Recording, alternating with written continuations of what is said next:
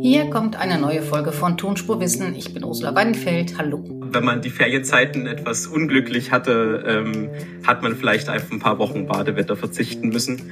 Ähm, andererseits äh, im Juni, wie gesagt, gab es ja sehr, sehr viele heiße und trockene Tage. Wie war der Sommer? Fragen wir einen Experten, fragen wir Oskar Ritter. Tonspurwissen.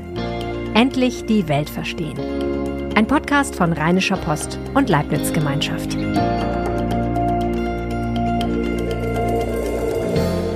Tonspurwissen finden Sie überall, wo es Podcasts gibt. Und wenn Sie uns was Gutes tun wollen, bewerten und empfehlen Sie uns doch mal. Dankeschön dafür. Und natürlich dürfen Sie uns immer gerne Themenvorschläge machen. Wir freuen uns drüber und kümmern uns drum. Schreiben Sie an tonspur-post.de. Den einen war er zu nass, den anderen zu warm und viele fanden das Wetter im Sommer einfach blöd. Jetzt ist der Sommer vorbei und wir fragen uns, wie war er denn nun, wenn man ihn rein wissenschaftlich betrachtet? Was war in Europa auffällig? Warum brannten in anderen Teilen der Welt die Wälder? Warum gab es Hitzewellen und Überflutungen? War das eigentlich noch Wetter oder ist das schon Klima, was wir da gesehen haben? Wie geht's weiter? Darüber rede ich jetzt mit Oskar Ritter, der am Leibniz-Institut für Troposphärenforschung in Leipzig eine Doktorarbeit über Wolken schreibt und der im Kleinen wie im Großen messen kann, wie sich die Wetterlagen im Laufe der Zeit verändert haben und immer noch verändern. Hallo, Herr Ritter. Hallo. Herr Ritter, wie war der Sommer? Ja, ähm, ich würde sagen, wenn man das vielleicht in einem Wort zusammenfassen sollte, hier in Deutschland facettenreich, global extrem. Das heißt facettenreich, ähm, unterschiedlich. Ja, sehr unterschiedlich. Ähm, ich glaube, das hat auch jeder mitgekriegt, hier in Deutschland zumindest. Äh, es gab extrem warme Phasen, aber es gab halt auch gerade zur besten Zeit des Sommers vielleicht auch eine eher verhaltene sommerliche Phase, ähm, die viele als sehr kalt empfunden haben, die unterm Strich vielleicht gar nicht so kalt war, aber dadurch auch sehr abwechslungsreich. Jetzt zuletzt ja auch sehr nass, zu Beginn sehr trocken. Deswegen würde ich sagen. Also Sie sagen für den Wissenschaftler facettenreich, für den Schüler enttäuschend.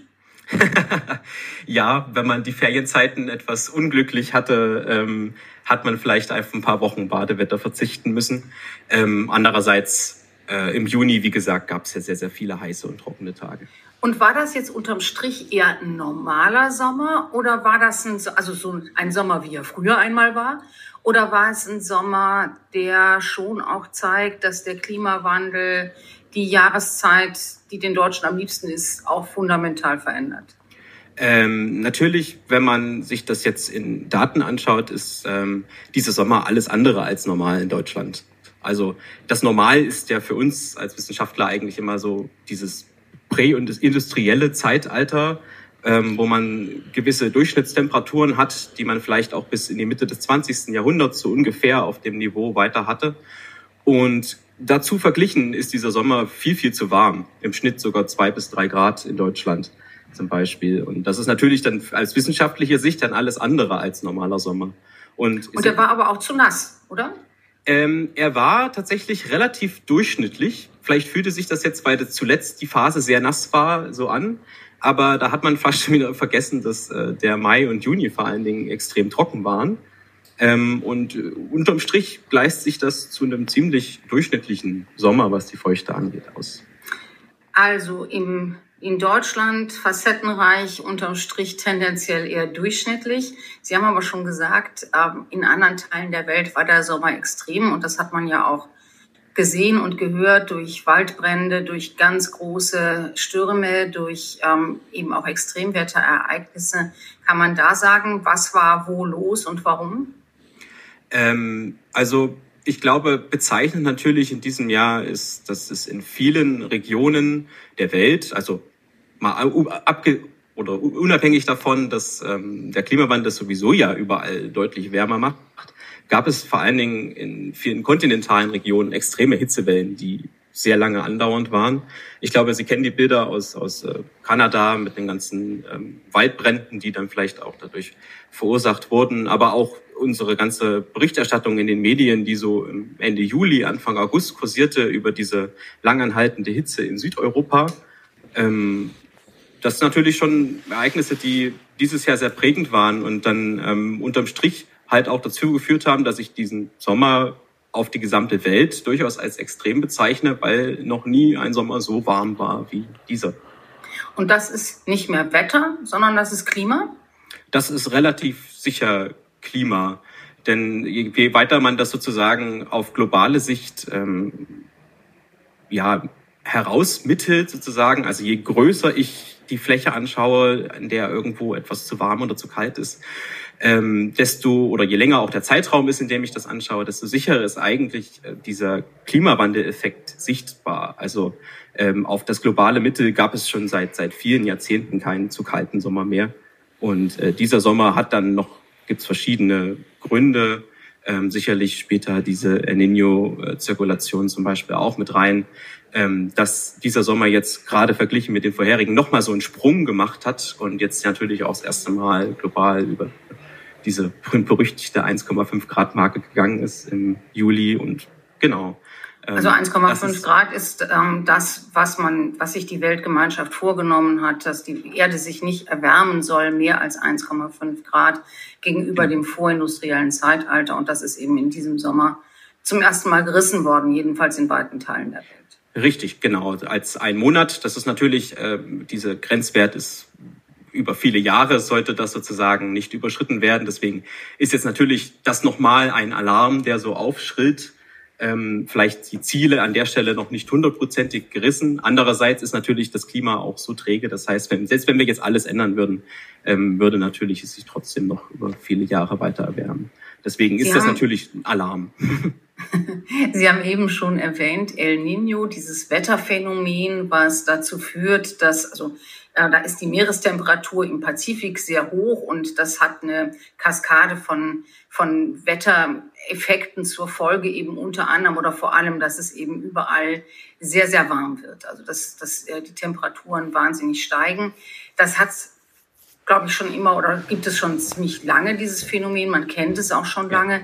Was ist denn der Unterschied? Also da würde man ja sagen, das ist so irgendwas zwischen Wetter und Klima. Ne? Das ist ein Phänomen, das er erscheint immer wieder. Jetzt ist es wieder da. Und was macht es jetzt anders, als es früher gemacht hat? Ähm, ich glaube, das ist, also in erster Hinsicht ist ja dieses El Nino-Phänomen, das wird eigentlich auch mal ganz schön beschrieben, finde ich, wie so eine, wie so eine Schaukel. Also das ist im Prinzip so etwas, was fluktuiert. Da gibt es mal eine wärmere Phase, das El Niño-Teil, und dann die La Niña, das ist dann ein bisschen kältere, kältere Phase. Und die wechseln sich so alle zwei, drei Jahre ab. Ähm, und was natürlich in erster Hinsicht sich verändert hat, ist, dass diese Schaukel sozusagen einfach auf einem höheren Niveau stattfindet durch den Klimawandel. Das heißt, immer wenn ich sozusagen ein ganz besonders warmes Jahr durch den El Niño habe, ist es natürlich auch gleichzeitig extrem, weil diese, das Niveau der Schaukel sich verändert hat. Und ähm, dazu kommt noch, dass es sich das Phänomen selbst auch ein wenig verstärkt. Es scheint zumindest so, doch da gibt es noch ähm, sicherlich Forschungsbedarf, ähm, wenn man das genau quantifizieren möchte. Aber äh, es gibt durchaus ähm, Erklärungen dafür, dass sozusagen diese Schaukel auch durch den Klimawandel stärker angeschoben wird. Das heißt, die Amplituden auch größer werden. Und, dann Und eigentlich hat man aber doch immer gesagt, das ist so ein Phänomen, das sich ähm, eher im südlichen Klimaraum abspielt, also südlich des Äquators und das tendenziell eher im Pazifik wirkt und zustande kommt als in, in, im Norden und im Atlantik. Ist das anders? Das ist, das ist auch richtig so. Also ähm, natürlich ist das in erster Linie ein Phänomen, was im Pazifik auftritt. Also ähm, sich vor allem in Asien auswirkt, genau. in Lateinamerika und eben weniger in Europa und Nordamerika. Genau. Nichtsdestotrotz ist natürlich äh, diese Wasserfläche, die sich dort erwärmt, so riesig, dass es ähm, auf die globale Sicht natürlich einen großen Einfluss hat, wenn ich äh, Temperaturen sozusagen ja gleichmäßig äh, messe oder auch durch Modelle darstelle, ist dieser warme Fleck so groß, dass das auch das Mittel natürlich wahnsinnig beeinflusst. Und das heißt jetzt was? Wir haben jetzt noch ein Jahr El Nino so ungefähr vor uns. Was erwarten Sie denn, was da passieren wird in diesem Herbst, Winter und im nächsten Jahr? Also ich bin, oder es wird sozusagen, es ist sehr wahrscheinlich, dass das El Nino-Phänomen über den Winter ähm, weiter bestehen bleibt, sich möglicherweise sogar noch verstärkt. Das hat natürlich in erster Hinsicht, wie gesagt, das ist ein pazifisches Phänomen. Ähm, für die dortigen Regionen hat das einen großen Einfluss, weil sich dort äh, auch großräumig die zum Beispiel Niederschlagsverteilung ändert. Also Regionen werden trockener, die sonst feucht sind, und auch andersherum. Ähm, wir werden sicherlich auch weiterhin extrem warme global mit, äh, in den Medien mitbekommen. Das heißt, dieses, es ist jetzt nahe 1,5 Grad zu warm, wird sich sicherlich auch über den Winter hinweg ziehen. Das wird nicht mehr das ganz große Extrem. Das hat auch wieder etwas mit der äh, globalen Verteilung ähm, so im Jahreszyklus zu tun, dass die Sommer dann auch die global wärmste Zeit ist. Also unser nordhemisphärischer Sommer ist global am wärmsten. Und wenn der vorbeigeht, wird es auch wieder etwas kühler. Nichtsdestotrotz im Vergleich ist es einfach weiterhin wahnsinnig warm. Und ja, es gibt verschiedene Ideen natürlich, wie das auch auf Europa wirken könnte. Das ist etwas unsicherer. Aber ähm, es gibt Ideen, die sagen, in diesen starken El Niño-Phasen kann es auch dazu kommen, dass in Europa die Winter etwas kühler werden. Mit drei Fragezeichen. Aber es ist ja, vielleicht das würde man für diesen, für, diesen, für diesen Winter würde man das nicht gerne haben, weil wir ja noch einen Winter der Gasknappheit vor uns haben. Aber dennoch fragt man sich natürlich, was heißt es ähm, zum Beispiel für Europa, aber eben auch, was heißt es für Kalifornien? Also Kalifornien hat ja im Frühjahr eine enorme Wasserflut zu bewältigen gehabt und eben auch im Sommer hat es da ordentlich geregnet und viele haben gesagt, das sind eben diese Wetterphänomene, die praktisch aus dem Pazifik dann in Kalifornien an die erste Grenze stoßen und dann da eben auch katastrophal wirken. Also ähm, da ist natürlich, weil die, die räumliche Distanz natürlich viel näher ist, ähm, sind die Effekte auch direkter sichtbar. Dieses El Niño-Phänomen führt eben auch zu einer Änderung der ganzen ozeanischen Zirkulation. Und ähm, dann sind in gewissen Ecken auch die Wassertemperaturen anders. Und wenn ich zum Beispiel vor Kalifornien sehr warmes Wasser habe, ähm, passiert es eben, dass dort sehr, sehr viel mehr Feuchte in Richtung des Inlandes transportiert werden kann. Und Kalifornien ist ja auch sehr bergig. Und da, wo Feuchte und Berge aufeinandertreffen, kann vielleicht jeder Alpenwanderer auch schnell sehen, ähm, da regnet es sehr viel. Da regnet es ordentlich. Genau. Und solange diese Strömung sozusagen dort mehr, mehr warmes Wasser in die Nähe von Kalifornien transportiert, ähm, solange ist es natürlich wahrscheinlicher dort, dass es auch regnerisch bleibt. Und vermutlich dann, wenn sich dieses El Niño-Phänomen wieder abschwächt, wird es auch in Kalifornien dann wieder trockener. Ist ja eigentlich ein, ein Land, was von Trockenheit gebeutet ist. Absolut. Ich meine, das, äh, im Prinzip würde man sich über etwas mehr Regen in Kalifornien freuen. So viel wie dieses Jahr muss es nicht sein. Aber ja, ich glaube, Sie haben sich äh, aber trotzdem ähnliches, gefreut. ja, so. Ähnliches gilt aber ja auch für Europa und für weite Teile Europas, dass sie eben zu trocken sind, dass sie auch jetzt jahrelang zu trocken waren, dass man gesagt hat, dass dieser Sommer so nass war, war eigentlich ein Glück und ein Segen für die Pflanzen natürlich, aber eben auch die Grundwasserspeicher. Werden denn die Sommer in Europa in Zukunft öfter so ausfallen oder werden sie, wie wir vorher ja immer gehört und gelesen haben, immer trockener werden? Also ähm, das ist, äh, glaube ich, auch ein ganz spannendes Thema, was aktuell wissenschaftlich noch sehr diskutiert wird. Wie wirkt sich der Klimawandel hier auf die Wasserbilanz in Europa aus? Ähm, Im Grunde ist eine wärmere Welt eine feuchtere Welt weil die wärmere Luft mehr Wasser aufnehmen kann. Das heißt, ähm, theoretisch steigen die Niederschlagssummen im Schnitt und vor allen Dingen dann, wenn es regnet, fällt auch deutlich mehr Regen. Das ist ja so dieses Starkregenproblem, was man in vielen Regionen hat. Wenn es mal regnet, dann gleich sehr ordentlich. Ähm, auf einer anderen Seite führen gerade in Europa gewisse Strömungsveränderungen auch dazu, dass zum Beispiel im Frühjahr längere Trockenperioden ähm, viel wahrscheinlicher werden. Das ist auch in den letzten Jahren beobachtet worden. Und ähm, wenn diese Trockenperioden immer länger anhalten, geht natürlich der Europa in, mit einem gewissen Wasserdefizit jedes Jahr in den Sommer. Und wenn das später nicht durch ausreichend Regenfälle ausgeglichen wird, ist das halt auch so eine Dürre wie in den letzten Jahren, die sich verstärkt, und gerade in den tieferen Schichten, da wo die Bäume das Wasser brauchen, äh, auch nicht mehr ausgeglichen werden kann über den Winter. Und ähm, so kann es passieren, dass in der eigentlich feuchteren Welt tatsächlich unterm Strich ähm, hier so eine länger anhaltende Dürre auftritt, die vielleicht nicht jedes Jahr oberflächlich sichtbar ist, weil es mal feuchter ist, aber doch, wenn man dann wieder auf Daten schaut, ähm, merklich. Also das ist schon ein Unterschied, ob es im Frühjahr regnet oder im Sommer. Und das ist eben vor allem für die Grundwasserbilanz ein Unterschied. Also man könnte sagen, man hat am Ende im Jahresschnitt denselben Niederschlag, aber weil er anders verteilt ist, ist eben insgesamt die Lage dann doch anders und verändert sich eben auch die Versorgung mit Grundwasser. Ähm, ja, also im Grunde ist natürlich jeder Niederschlag wichtig, ähm, egal ob er nur im Winter oder im Frühjahr oder im Sommer fällt. Ähm, Frühjahrsniederschlag hat immer den Vorteil, dass dann die Böden feucht sind und man geht mit feuchten Böden in den Sommer. Und wenn es im Grunde schon feucht ist, klappt das mit dem Niederschlag im Sommer meistens besser, als wenn die Böden wahnsinnig trocken sind, ähm, weil die, die Gewitter und Schauer, die sich im Sommer bilden, brauchen den, die Feuchte vor Ort. Ähm, sonst funktioniert das nicht so gut. Und das ist auch ein Effekt, den man in den letzten Jahren gut gesehen hat, wenn der Sommer wahnsinnig trocken war, ähm, ist halt auch in den Regenfronten nicht viel passiert. Und dann das heißt, wenn, äh, wenn der, im Sommer der Boden trocken ist, dann kann er erstens nicht so viel Feuchtigkeit aufnehmen und sorgt aber selber auch nicht für genug Verdunstung, dass weiter im Inland genügend Wolken da sind, um zu regnen. Genau, Genau. Und dann braucht es erst wieder die großen Regenfronten im Winter, aber der Winter ist lang, äh, weit weg. Also der Herbst und Sommer ist lang, in dem es dann nur noch zu trocken ist. Dann, dann bleibt nicht mehr viel Zeit im Jahr übrig, in aus ausreichend Niederschlag fallen kann. Ja, wir sind ja jetzt am Ende des meteorologischen Sommers und haben den Herbst sozusagen vor der Nase. Was, was erwarten Sie denn von nach diesem trockenen Frühjahr, nach dem nassen Sommer für einen Herbst? Ähm, das sind immer sehr äh, spannende Fragen, denn ähm, im Grunde kann man sagen, der Herbst wird sehr wahrscheinlich zu warm. Das ist aber auch der Klimawandel, der dort immer reinspielt. Ähm, es ist sehr unwahrscheinlich, dass ein eine ganze Jahreszeit inzwischen zu kalt wird. Ähm, wenn das ins Detail geht, ist es natürlich immer schwieriger, über diese Wochen, zwei Wochen Frist hinauszuschauen. Da gibt es verschiedene längerfristige Modellrechnungen. Ähm, da muss ich Ihnen auch persönlich sagen, bin ich kein Freund davon, weil so große Unsicherheiten bestehen, dass man da eigentlich keine klaren Aussagen treffen kann. Ähm, Und auch nicht für die Frage, ob es nass wird oder trocken.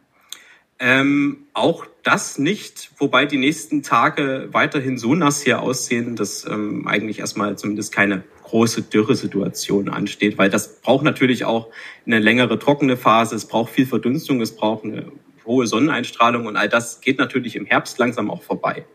Weil das heißt, wir ähm, werden den Regen, den wir haben, mit Fassung nehmen und uns darauf vorbereiten, dass wir einen oder und, und dafür dank, dankbar sein dafür, dass die Grundwasserreservoirs wieder aufgefüllt werden. Ähm, Sie, haben Sie das schon, sehen, ja. Sie haben eben schon gesagt, der Winter würde möglicherweise kälter werden als gedacht. Wie kommt das?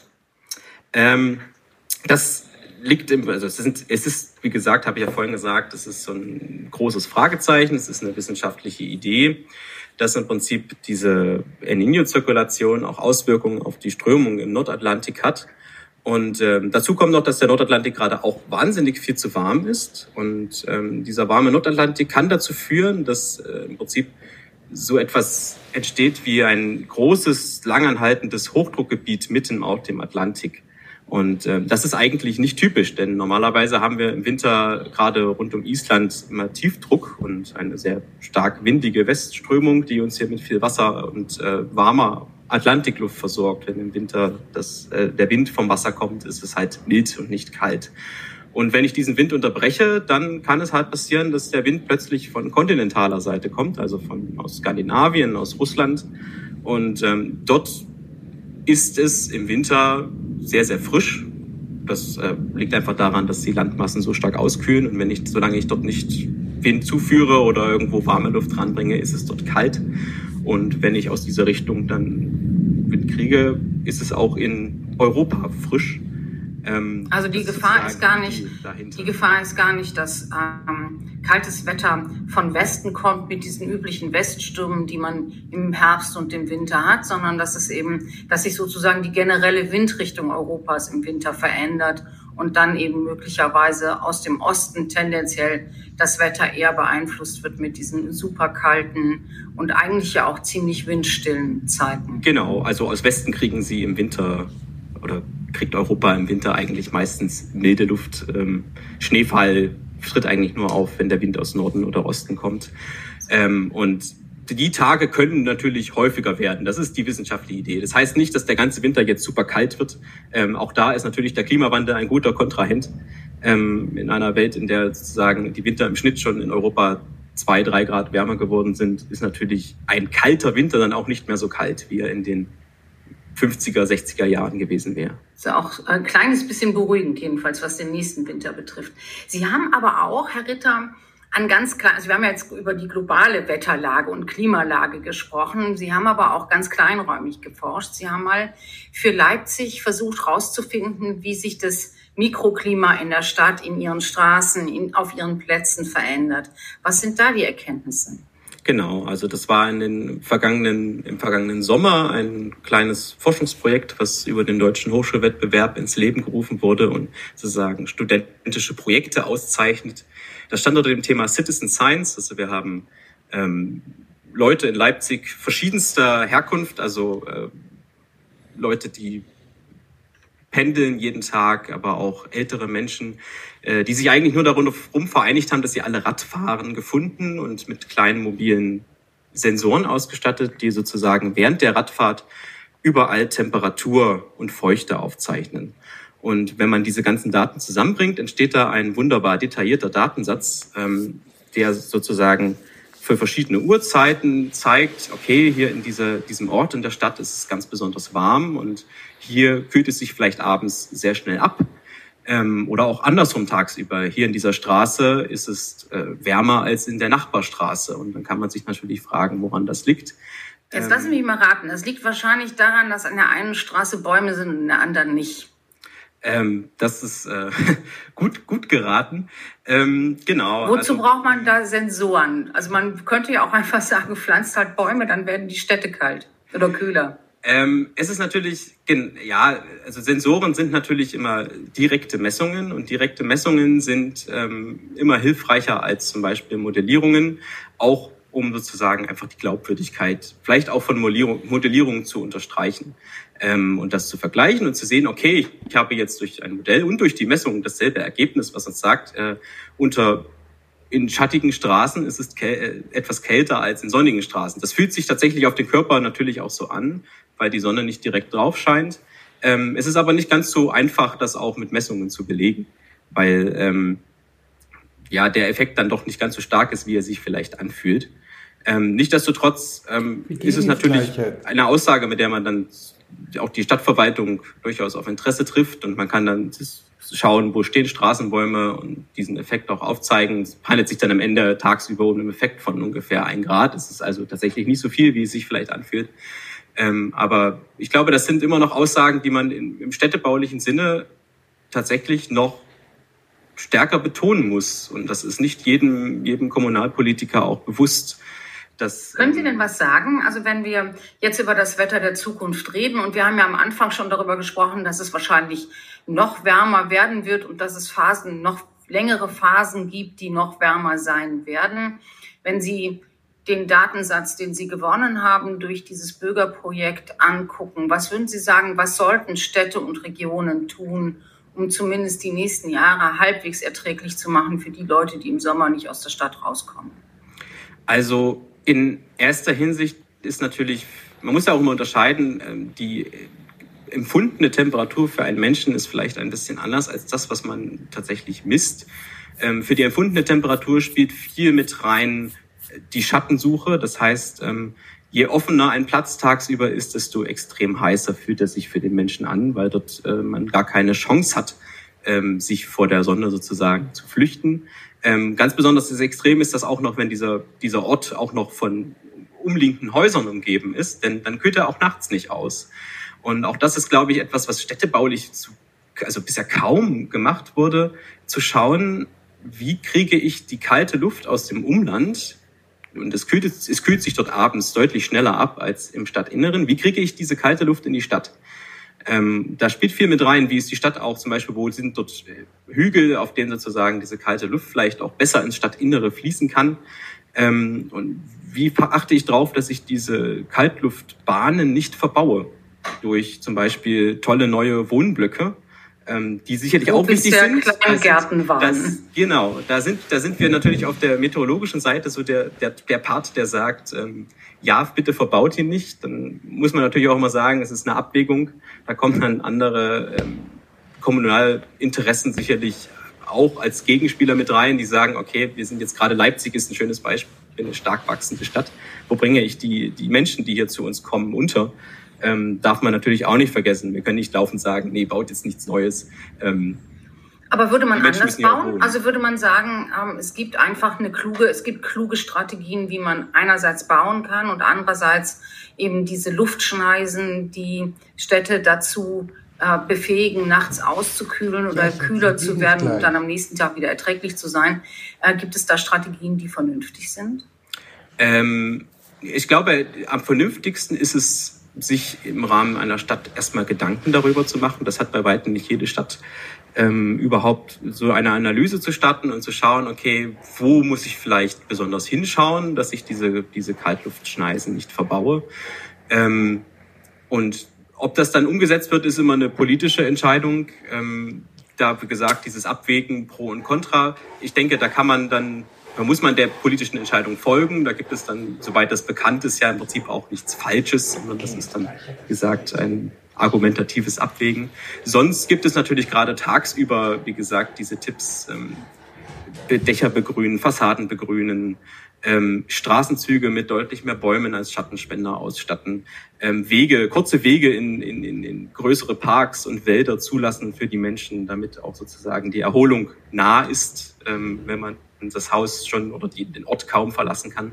Ähm, all das sind so Tipps, die, glaube ich, viele Städte in Zukunft auch versuchen stärker umzusetzen oder äh, zumindest ähm, sich einmal Gedanken darum machen sollten. Ja, und wir werden Sie daran messen. Dankeschön, Herr Ritter. Das war sehr interessant. Danke für die Rezension dieses Sommers und den Ausblick auf die kommenden Herbst- und Winterzeiten. Ja, sehr gerne. So, das war die Tonspur-Wissen-Folge zum Abschluss des meteorologischen Sommers. Wenn Sie darüber twittern oder exen wollen, tun Sie das doch gerne und erwähnen Sie dabei die Leibniz-Gemeinschaft at Leibniz WGL und die Rheinische Post at RP Online. Mich finden Sie unter at das tut man nicht und ich freue mich, dass Sie zugehört haben. Bis zur nächsten Woche. Tschüss.